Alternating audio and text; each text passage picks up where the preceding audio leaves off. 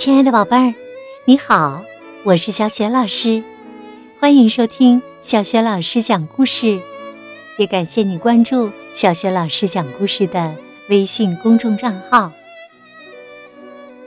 下面呢，小雪老师带给你的故事名字叫《年轻的虾》。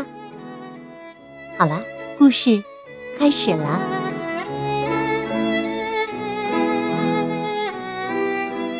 年轻的虾，一只年纪轻轻的虾心想：为什么我的家人都倒退着走路呢？我偏要学青蛙那样向前走。要是没学会，就把自己的尾巴砍断。它生长的那条小溪里面有一些石头。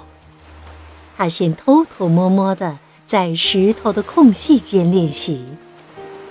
头几天练得非常辛苦，老是跌跌撞撞的，不是把壳撞伤了，就是踩到自己的脚。不过每次练习都有点进步，他觉得只要有决心，什么都可以学好。等到练得很有自信了，他来到家人面前，说：“看好了。”一说完呢，他就步履稳健地向前奔跑起来。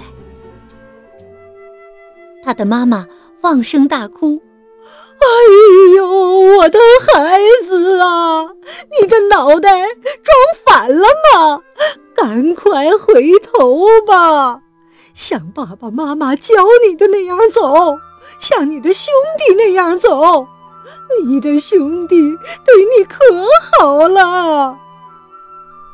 其实啊，才不呢！他的兄弟这时什么都没做，除了大声的嘲笑他。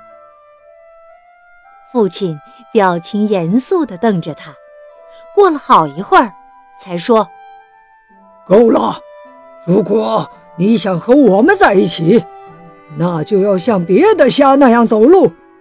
如果你想按照自己的意思走，这个世界大得很，你给我滚出去，再也别回来了。上进的虾很爱自己的父母，不过他确信自己的选择是对的，一点儿也不怀疑。他给妈妈一个拥抱，向爸爸和兄弟们告别，就去外面流浪了。一群青蛙看到他的转变，非常惊讶。他们围在一片荷叶四周，像三姑六婆那样叽叽喳喳地聊起来。哎呦，反了，反了！这个世界反了！第一只青蛙说：“你们看看那只虾呀，你们倒是给我评评理。”第二只青蛙说：“这、这、这、这成何体统啊！”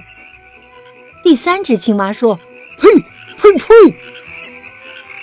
可是啊，年轻的虾还是照样继续往前走。走到某个地方，他听到一只老虾。在叫他，老虾独自待在一块石头的旁边，看来很哀伤。年轻的虾说：“早上好。”老虾猛盯着他瞧，过了好一会儿，才说：“你自以为很了不起是吗？我年轻的时候啊。”也想叫别的虾向前走，到头来我得到了什么呀？不过就是落得孤零零的，别人根本都不想和我说话。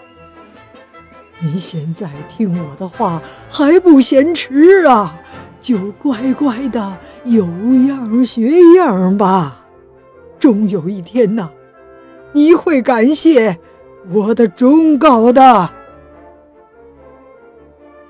年轻的虾不知道该怎么回答，就保持沉默，不过内心却想着，还是我有理。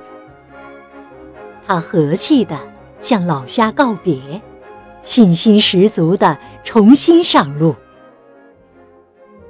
他能走远吗？能走多远呢？他能把世上所有歪曲的事都改正过来吗？我不知道，因为他还在照着第一天做出的决定，勇敢地向前走。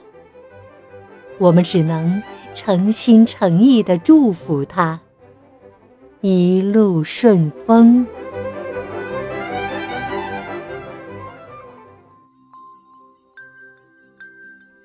亲爱的宝贝儿，刚刚啊，你听到的是小学老师为你讲的故事《年轻的虾》，作者是来自意大利的国际安徒生大奖获得者贾尼·罗大里。